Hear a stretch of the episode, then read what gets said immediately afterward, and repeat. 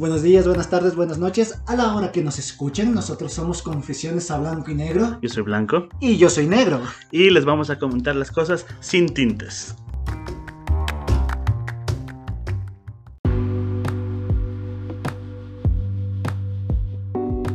Qué bonito que es tener pareja, tener esa sensación de alguien que te acompañe, de alguien que te entienda, de alguien con quien puedas compartir metas, objetivos, sueños. Pero no todo es color de rosa siempre. Hay veces que cuando estás en pareja tienes esas pequeñas diferencias que hacen problemas, peleas, pero las puedes llevar, sobrellevarlos. Sin embargo, hay diferencias que no las puedes hacer. Hay cosas que están muy grabadas dentro de, de tu cerebro, dentro de tu médula, como saben decir hay convicciones muchas veces, creencias y pensamientos que son irreconciliables con la otra persona. Si solo en una cuestión de amistad fueran muy complicado de llevar, no se diga en una pareja que implica básicamente un equipo entre los dos. Claro, porque el momento que estás con una pareja es una conversación, o sea, no es simplemente, no, solo vas a ver por ti, vas a ver por la otra persona, van a ver cosas en común y llegar a un punto en el cual estás con esa persona y tienes este tipo de problemas. Y más que nada, si ya sabes que son una pareja que puede ser a largo plazo, ya tienen que ir pensando también en lo que es eh, caminar objetivos, saber qué es lo que quiere el otro, saber qué es lo que quieres tú, ir más o menos orientando todo en una dirección, que el uno ayude al otro, que se soporte mutuamente. Pero a veces uno termina cegándose precisamente por esto del amor y, y, no ve las diferencias que pueden haber. ¿Cuántos de nosotros no nos hemos cegado por amor? Hemos estado pensando que todo lo que esa persona quiera es lo correcto y no te das cuenta de tus propios problemas, de tus propias necesidades o de cosas que tú quieres que no puedes alcanzar si sigues con esa persona. Muchas veces terminamos sacrificando hasta lo impensable. Y no nos damos cuenta de eso sino hasta que terminamos con la pareja o cuando hay alguna pelea, porque he visto muchas situaciones de parejas que van años, que terminan, que están un par de meses separados y en ese par de meses es increíble cómo crecen esas personas, luego vuelven y se vuelven a estancar como personas. Pues sí, yo he visto, he sido, he sido fiel testigo de gente de que tiene sus metas, sus objetivos que los cambia completamente por esa persona. Y para hablarlo en carne propia lo he dicho, es te ciegas, te quedas por un lado, no sabes qué, no sabes qué hacer sin esa persona y te enfocas en ella y te dejas a un lado. Es algo que jamás deberíamos hacer. Pero lastimosamente es algo que creo que todos en algún momento lo hemos hecho. En algún momento hemos sacrificado parte de nosotros. Hemos creído que si hacíamos X o Y cosa, eh, íbamos a satisfacer a nuestra pareja y nos íbamos a sentir bien con eso, que eso iba a ser suficiente para nosotros, pero... No es suficiente. Exacto. ¿Por qué? ¿Por qué no es suficiente? Porque no se trata de solo hacer feliz a, tu pareja. Se trata de que tú seas feliz con las decisiones que tomen ambos. Y obviamente habrá ocasiones en las que se tienen que ceder. Sea tu pareja, sea tú, van, eventualmente uno de los dos va a ceder en algunas situaciones. Pero el gran problema es cuando empiezas a ceder cosas que creías o que piensas que no debías ceder y que te hacen sentir mal contigo mismo. O cuando solo una de las dos personas es la que cede. Pues sí, cuando una persona constantemente cede y todo eso, eh, al cabo de un tiempo te das cuenta el que no debiste hacer eso, no debiste haberlo hecho, no debiste haber arriesgado tanto. Y sabes que hay otro problema también con ceder. O sea, el momento en que una sola persona es la que cede, quieras o no, eventualmente le terminas agarrando fastidio a la otra persona. O sea, tarde o temprano todo lo que cediste termina pesando tanto que puede incluso generar un rencor hacia la otra persona por sentir que fue la persona que te hizo frenar, que por ella estás eh, evitando hacer cosas que tú harías en otras circunstancias. Y son cosas que pasan en muchas parejas. Hay personas que resienten a la otra pareja por años, por eso, porque no pueden cumplir sus cosas, sus sueños. O cuando tú cedes demasiado, le das el control completo de, esto a la otra persona. Y si esa persona no es una buena persona, vas a terminar hecho pedazos. Lo sé. sí, lo sé. Creo que, por ejemplo, uno de los principales problemas en muchos casos es el de los celos. Es como que es entendible que las personas sintamos celos, es era inevitable porque está en nuestra naturaleza. de una u otra manera es como que sentimos que o sea, nos sentimos en peligro en ciertos momentos y por eso el origen de los celos, pero una cosa es sentir celos ocasionalmente y otra es ya que se vuelva algo común, algo que termine siendo más que celos, una, que termine siendo un controlador la otra persona. Claro, porque eh, los celos son algo natural, pero ser una persona celópata que esté, que esté controlando todo, que esté viendo cada momento tuyo, eso no está bien. Y cuando tú lo dejas, se pierde el control. Y créeme que de ahí no hay vuelta atrás. ¿Alguna vez has sido celoso? Sí, sí he sido celoso. ¿Con razón, sin razón? Con razón, en una en cierta ocasión. Y como tú decías, en la otra, que es, es inevitable a veces sentir esa, esa sensación de, de peligro. De peligro. Ajá, de peligro, de como eso. Obviamente hay cosas que, que las que tienen sentido, otras no. Por ejemplo, que la, chica con la que sales le grite te amo al cantante, al cantante que adora toda la vida que pasó a un metro de ella. Es entendible. Obviamente. Sí, hasta uno. Y con otro cantante, con otro cantante hombre. Yo sí que. Pero. sin bandera es eso. Acá le grito hacia Division, al Andrés de Division. Pero, son cosas. No, no, es entendible. Yo te digo, es entendible. Es como que. Bueno, tú te quedas como que ok, no puedo competir con él. No, no, no hay forma. O sea, si yo tuviera chance, yo también te dejara por él. Tranquila, amor, estamos bien. Estamos bien, estamos bien. Pero siempre te pica ese bichito, esa cosa. O lo más típico de las personas que tenemos, celos de esa, de esa amiga o amigo más cercano a esa, a esa, persona, el mejor amigo, todo eso. Es que ya termina siendo a veces ese amigo al que le tienen celos las parejas y la mayoría de veces sin razón. Eh, exactamente, yo también he sido ese tipo de amigo, la verdad. Que realmente le ven a uno y es como que está muy junto a esa persona o tanta cosa, o piensan que no, es él está atrás de esa chica y por eso está ahí pegado, pegado, pegado. ¿Qué caso se ha visto? O sea, sí, es raro, pero hay tácticas y tácticas de hombres. Hay algunos que se juegan por eso, se juegan por por hacerse los amigos, por escucharle los problemas a la pareja, para, o sea, de ella con la pareja para el momento en el que vea que está débil, atacar. Sí, pero eso realmente estás manipulando a la otra persona. Es que, o sea, sí, nadie dice que no, pero hay que reconocer que la gran mayoría de personas terminan siendo manipuladores muchas veces. Sí. Tarde o en alguna situación terminan siendo manipuladores. Pero de ahí, ¿tú has tenido alguna vez celo de un mejor amigo? No, sabes que yo usualmente no soy celoso. Trato de. O sea, sí, obviamente siento a veces esos celos, pero trato de no ser celoso. Que no tiene Principalmente. Principalmente porque suelo ser el otro y no tengo derecho a tener celos, ¿no? no, no, no, sea independiente. O sea, sí, también eso. De ser el pero, otro. pero no. Por ejemplo, yo tuve una relación en la que yo le alentaba a ella a que salga con los amigos también. Que no sea que salga solo conmigo siempre, sino que tenga su, su círculo de amistad. Que siempre he visto importante que no te cierres solo a la pareja. Que sí, es verdad. Y es algo que yo conversaba con una amiga muy cercana que se casó no sé mucho, que el momento que tú te dedicas demasiado a una pareja, tu círculo social se va disminuyendo poco a poco. Y el rato de un problema o algo te, te vas a dar la vuelta a los lados y vas a darte cuenta que tú mismo alejaste a la mayoría de gente. Y es lo que pasa también muchas veces en los famosos círculos de violencia en pareja, una de las primeras cosas que hacen la pareja cuando quieren manipularle a la otra, cuando quieren tenerle en la mano a la otra, es alejarle de las amistades. ¿Por qué? Porque efectivamente, como dices, eventualmente entre algún problema la otra persona se va a sentir sola y no me queda más que seguir con mi pareja porque no tengo nada más. Claro, es, estás aislando a la persona y como pueden decir en otros lados, le cortas las alas y le mantienes ahí porque sabes que no vas a seguir avanzando. Sí, pero, pero, no terminé la historia que estaba contando. Que eso te decía, yo le alentaba a esta chica a salir con sus amigos también. Como puerco que Y que, sí, o sea, aún recuerdo de alguna vez que ella salió con sus amigos y ella me estaba escribiendo. Yo le decía, suelta el celular, disfruta el momento, pásala bien con tus amigos, solo avísame por favor cuando ya vayas a casa y a lo que llegues.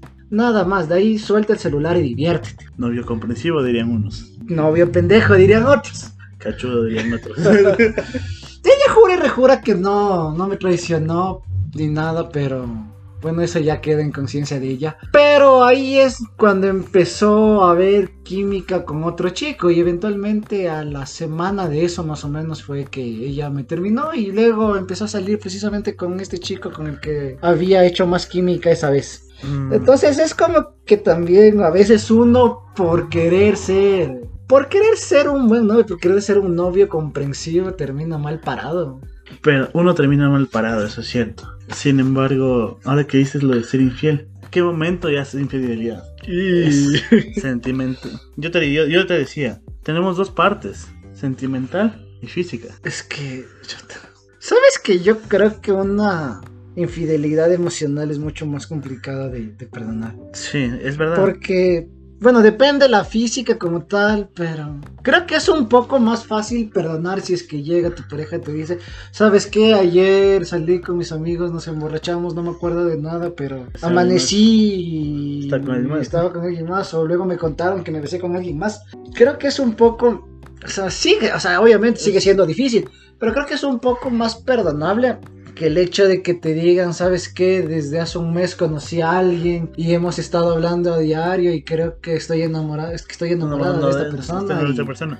Obviamente. Creo que eso duele muchísimo más, creo yo. Sí, y exactamente ese es el punto que te digo. ¿Por qué? Porque te empieza, si ya se empieza, empieza o sea, esas cosas, empieza a enamorarse de otra persona, la, la química, el sentimiento que tenía contigo Se desaparece. desaparece. ¿Por qué? Porque es- porque ese, ese extra de dopamina que te está dando, te estabas dando tú. Se lo está dando No, ahora alguien más. Y no solo le está dando la dopamina. Pero es que. Ay. A ver, ¿tú perdonarías una infidelidad? Lo he hecho, sí lo hice. ¿Qué tipo de infidelidad? La física. Porque cuando se volvió sentimental. Chuta, que esto es lo que te decía, una física más fácil de. Sí, De y perdonar. aunque la sentimental me tuvo muy malas una vez. Porque ¿Cómo no, fue? había, porque no había pasado nada. Pero ella ya estaba hablando y se estaba llevando con esa persona. Yo no noto en el nomás. cual, ajá, y, y que ese cambio para uno, porque las cosas que hacía con uno, contaba con uno, ya no las dice, ya no las cuenta. Entonces eso es mucho más duro. Y créeme que después de ver esa, o sea, las pocas, es, es algo que yo diría, no, hasta aquí, no vuelvo a saber de aquí. Porque uno tiene que tener límites, muchachos. ¿Considerarías infidelidad si. Si coquetea, o sea, no coquetea como tal, pero si se empieza a escribir con algún chico random, Depende. ¿de qué depende? Pues depende de qué, qué se está escribiendo, qué está pasando, porque tú puedes hablar con un montón de gente. Ahora que te pongas en otro plan de, no, sí, la verdad es que me gusta estar contigo, quiero hacer, o, o me gusta conversar este tipo de cosas y así, y se tratan más cariñoso y eso, es muy diferente. para mi suerte he tenido, pues, he tenido la suerte de que hasta donde me he enterado no me han sido infiel. De lo que me han mentido, les miento lo que me mienten. También tengo que reconocer, en algún momento fui infiel yo también. Yo nunca he sido infiel. Ay, vele, inocente. Sí, he estado en todos los... Bueno, Tú creo que sí están todos los roles. Sí, aparentemente aún en el de cachudo, tal vez sí, porque eso digo, no sé hasta qué punto considerar lo de, lo de esto que te conté una infidelidad, porque ella ya estaba básicamente enamorada, prendida de este otro chico. Pero, o sea, sí, he estado en el rol de ser el otro y he estado también en el rol de ser el infiel en una relación. Que por ejemplo, cuando lo hice fue en una parte, que más porque... Casi. O sea, va- voy a sonar muy cliché, pero es que me tenía muy abandonado. Sentía eso, sentí que no me valoraban y Claro, había tú- otra persona que, me sí valoraba. que te valoraba. que- Obviamente eso no justifica, yo sé que fue un error. Mm. Un error bien estúpido de mi parte. En primer lugar, debí haber hablado con ella, eh, dejado las cosas claras, porque sí, también la comunicación es parte muy fundamental y a veces, y bueno, no solo, de hecho es mucho más en mujeres lo que pasa eso, pero que no hablan de las cosas, esperan que la otra persona lo- Simplemente se mágicamente sepa o se dé cuenta de lo que está pasando. Y no es así. No, la comunicación efectiva es pilar fundamental para que sigas avanzando como pareja. Sí, porque si no le dices lo que sientes, lo que piensas a Y lo tu que pareja, quieres. No puedes esperar que adivine. Es otra cosa también, saliendo un poquito de tema ahí, que tienes que dejar claras las cosas con tu pareja desde el principio.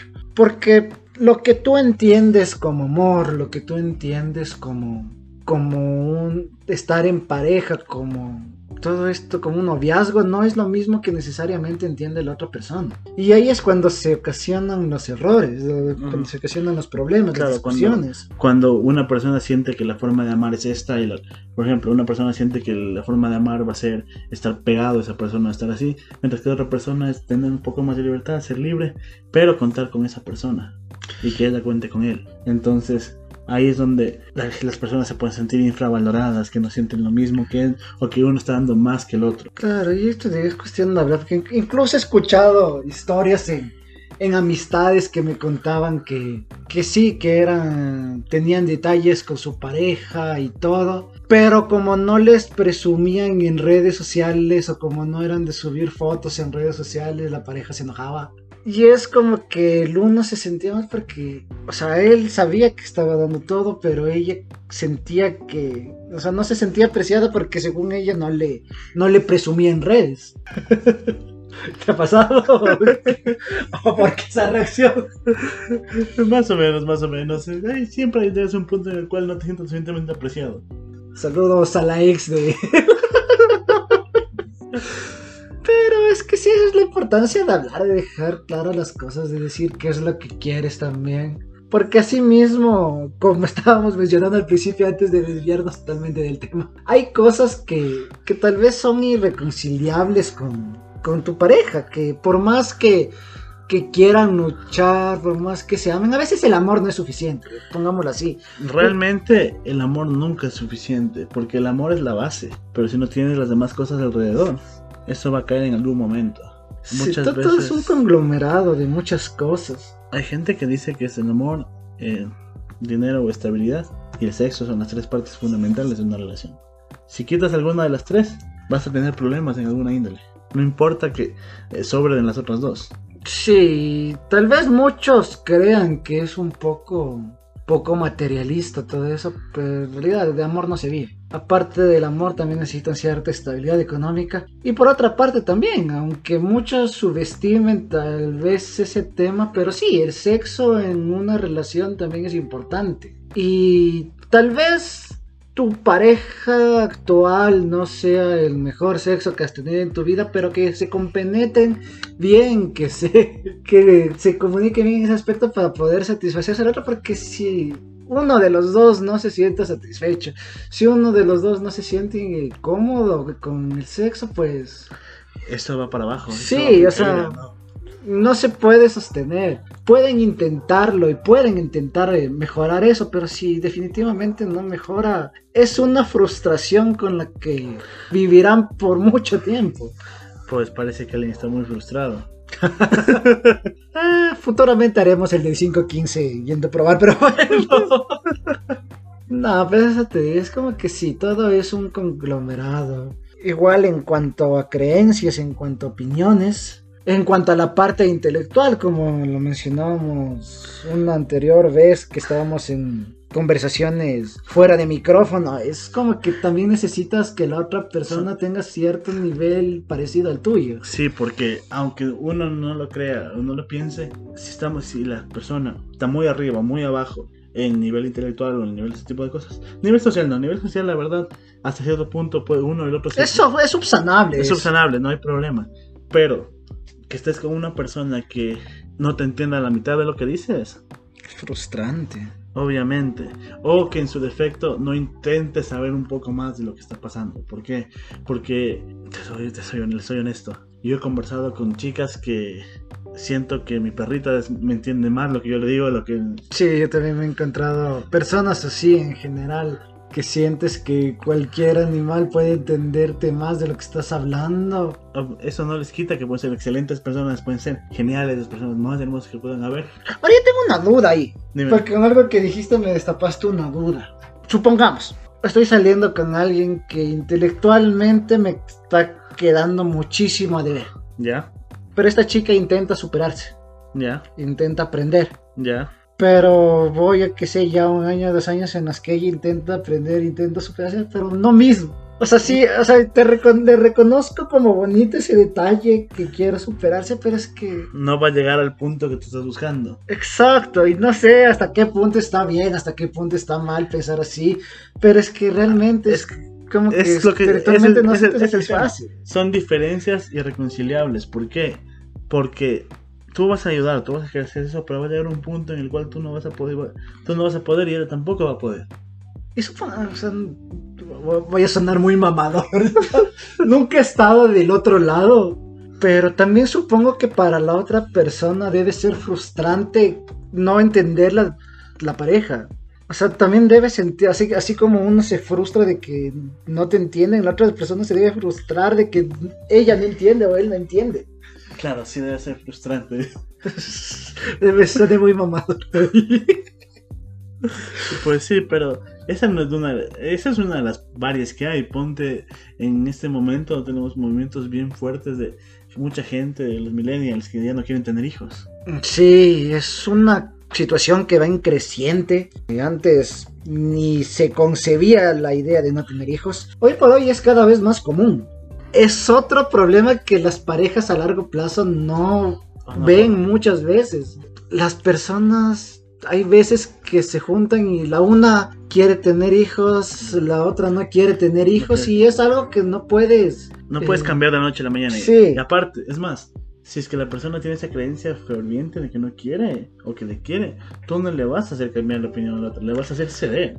Exacto, y, en ambos casos, tanto el de tener hijos como el de no tener hijos, los dos son igualmente de respetables. Son decisiones de vida que es de cada uno. Pero como dices, si es que una de las dos personas cambia, muchas veces es por ceder y por complacerle al otro. Y tarde o temprano, como mencionábamos antes, terminas guardándole un rencor a la otra persona por, por haber tenido que hacer algo que tú, no, querías. Y eso, y, y ¿qué pasa si la persona que no quería tener hijos es la madre. Se separan y se queda con el hijo, aparte de que no queda. Hay gente que resiente eso. Y luego van Y luego también, exacto, eso te iba a decir, el problema de eso es que luego se van también contra los hijos. Entonces son cosas que uno no piensa bien. O de la otra del otro lado también, supongamos que la persona que no quiere tener hijos le convence a la persona que quiere tener hijos. Y no tienen hijos entre los dos, pero eventualmente si es realmente el deseo de esta persona. Va a querer tener hijo, va, va, va a separar esa relación. Ah, exacto, hay de dos. O va a vivir todo el resto de su vida frustrado y enojado con eso y se va a sentir mal y va a pensar toda su vida que hubiera sido de mí si hubiera tenido un hijo como quería. O va a tener un hijo por algún lado afuera de la relación. Ah, o se va a separar totalmente para tener una relación con alguien que sí quiera tener un hijo. Porque son cosas que le nacen aún son cosas que uno no puede cambiar. Es lo, es lo mismo que, por ejemplo, si una persona, dos, dos personas creyentes no tan, no tan fervientemente se... El gran problema de la religión. Exactamente. Si tenemos dos personas que no son tan creyentes y no practican mucho su religión, así siendo diferentes no hay ningún problema. si es un católico promedio decir, no, es católico. básicamente no es católico. Con alguna chica, por decirte, yo que sé, evangélica, que igual no sea tan creyente, pues va a ver cómo reconciliar las ideas. Sin embargo, tenemos otros extremos. Experiencia propia. uno puede ser un, católico promedio que no es, no es creyente, ferviente ni nada, versus una musulmana que era un poco más creyente y que... que era toda una bomba.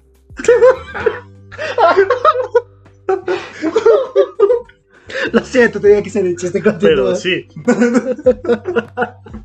continúa con tu historia. Con padres contra creyentes. Esta es una diferencia que es casi irreconciliable. Por ejemplo, si yo hubiera sido del tipo de que no, yo quiero mi religión y se mantiene así. O sea, no, no hubiera progresado nunca. Pero, ¿qué para hacer la historia corta? Casi me hago musulmán. y una vez casi me hago evangélico, así que. Pues sí, sí, o sea, el tarde o temprano la religión también es algo que pesa. Al menos cuando son muy extremistas, cuando son muy ortodoxos. Pero ponte en otros lados que se casan católicos con judíos. Cuando. Es, eh, cómo lo crías, con qué, qué, les vas a enseñar, cómo lo haces. Son cosas que hay, eso separan parejas. Claro, y sabes que yo, por ejemplo, tampoco, o sea, yo no soy creyente, yo me declaro en te pierdas.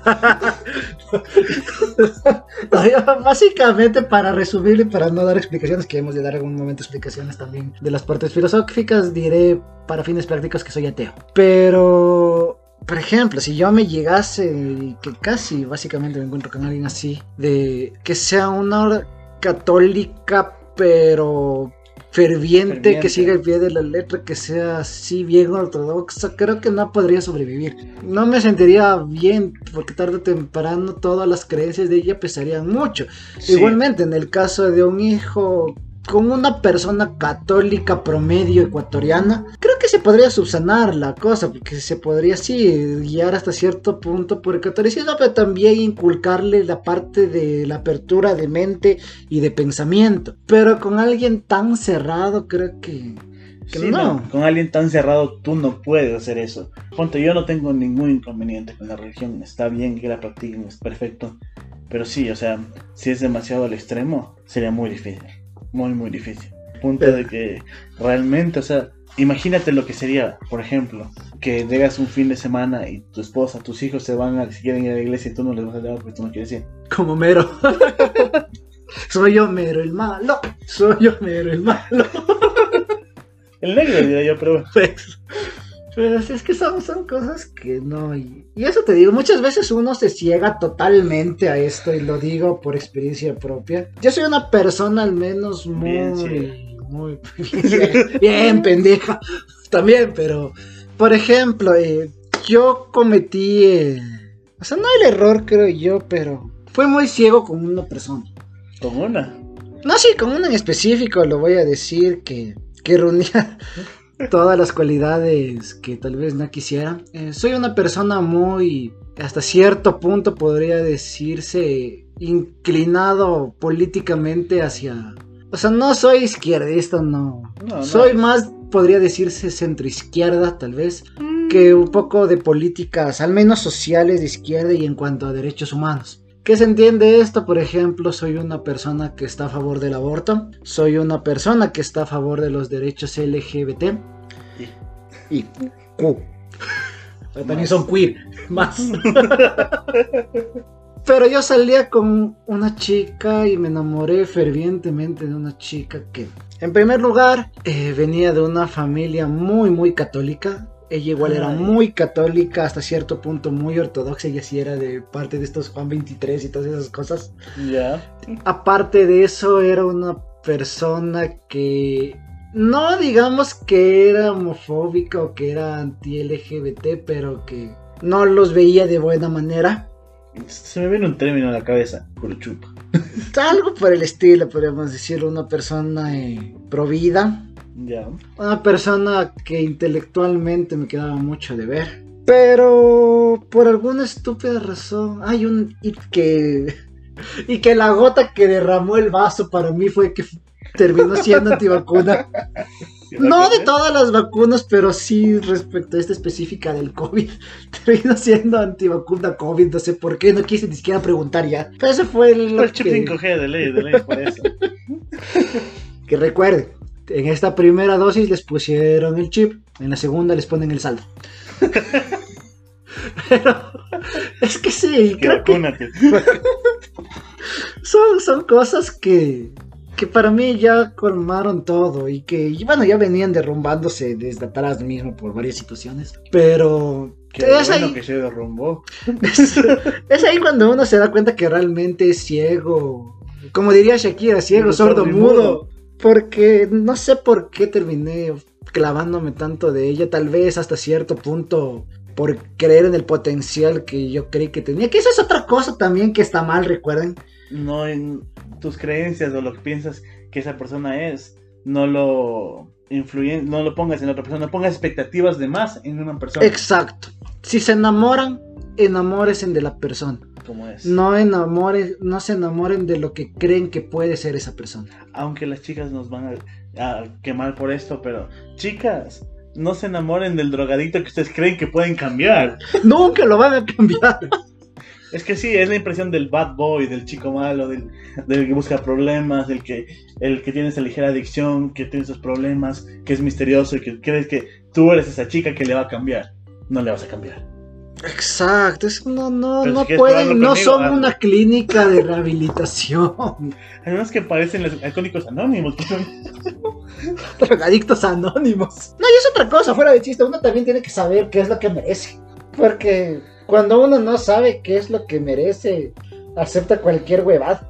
Las personas aman o reciben el amor que creen merecer. Más, no el que, más no el que deberían. No el que realmente merece.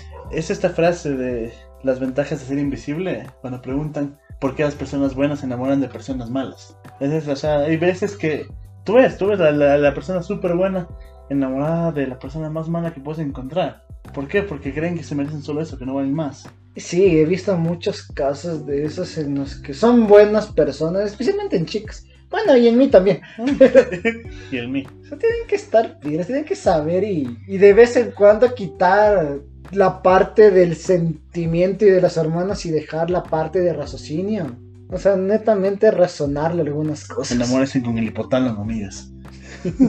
Si no saben qué es el hipotálamo, Estamos mal. es un animal que es bien gordo y que vive en África. Es el hipopótamo que hipotálamo. Mira tú. Pero bueno, el amor se con el hipotálamo. Es una partecita de cerebro, sí sé, no me mires así. Pásate en una anatomía, deberías saberlo. Pero sí, eso les digo. Y si no saben- hay, hay una, hay una cosa que me dijeron alguna vez. Cuando tanto la parte de sentimiento, de hormonas y de cerebro se alinean, ahí es. Porque si las tres cosas no se alinean tarde o temprano, algo va a salir mal. Sí, ya lo sale mal. Pero la vida es la vida y hay veces que inclusive con las tres partes alineadas algo sale mal. Es que también hay una frase, otro que escuché alguna vez que es, el amor es química más sincronización. Puedes tener toda la química del mundo con una pareja, pero si es que no están en el mismo momento, en el mismo punto, si es que no hay esa sincronización, Time no se bitch. puede dar. Sí, sí, tal cual. Ajá, es que es verdad. Dicen, son estas dos cosas para enamorarte. El lugar adecuado y el momento adecuado. Qué bueno, eso es muy subjetivo. El también. problema, No es problema. el problema es que te creo. El- Puta madre, sí fue el gran problema creerte. a ti te digo, a ti. No, realmente sí. Solo tienes el lugar indicado y el momento indicado. El problema es que el momento indicado, que es junto con el tiempo, es un relajo. Hay veces que uno veces te no llega- coincide. Te, con- te llega la persona perfecta, pero te llega en el peor momento, en el peor momento en el que te puede haber llegado. Time's a bitch. Así como Eda. A ti, a ti. es que sí, es una huevada eso también, porque sí, ¿y cuántas veces tal vez no habremos perdido una buena pareja precisamente por esa falta de sincronización? O, como dicen, a veces no estás solo, estás distraído. Que a veces también sucede, que uno se cierra tanto con sus problemas emocionales que, o sea, que no se da esa oportunidad a uno mismo de salir, de volver a crecer, de, de superar las cosas y conocer. Y ¿Cuántas veces no nos hemos perdido de algo bueno por eso? Sí, y no solo sentimental. Ustedes intenten conocer, conocer. Cada día puedes conocer algo nuevo, algo mejor, algo que vas a encontrar que te va a sorprender la vida. Solo deja de, deja de ver tan fir- firmemente una sola cosa y regresa a ver a los lados. Y si no lo logran, y si por más que lo intentan, no logran salir de eso, muchachos, ahí sí va consejo eh, realmente profundo y consideren ir a un psicólogo. Si ven que son cosas que ya no pueden superar, que son cosas que les está absorbiendo mucho la vida, que no están pudiendo hacer cosas nuevas, eh, consideren ir a un psicólogo.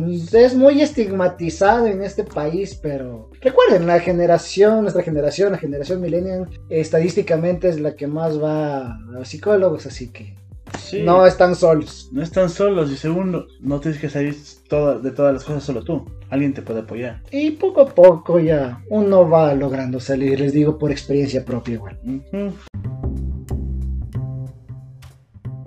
Así que bueno muchachos, creo que por ahora esto ha sido todo. esperamos que alguno de estos consejos les haya servido, alguna de estas historias les haga pensar un poquito que después de este podcast, si es que tienen su pareja, reflexionen si realmente están bien con esa pareja y si están bien, pues felicidades, disfruten mucho. Y si están mal, conversen, hablen, que es lo primero que dijimos. La comunicación es importante.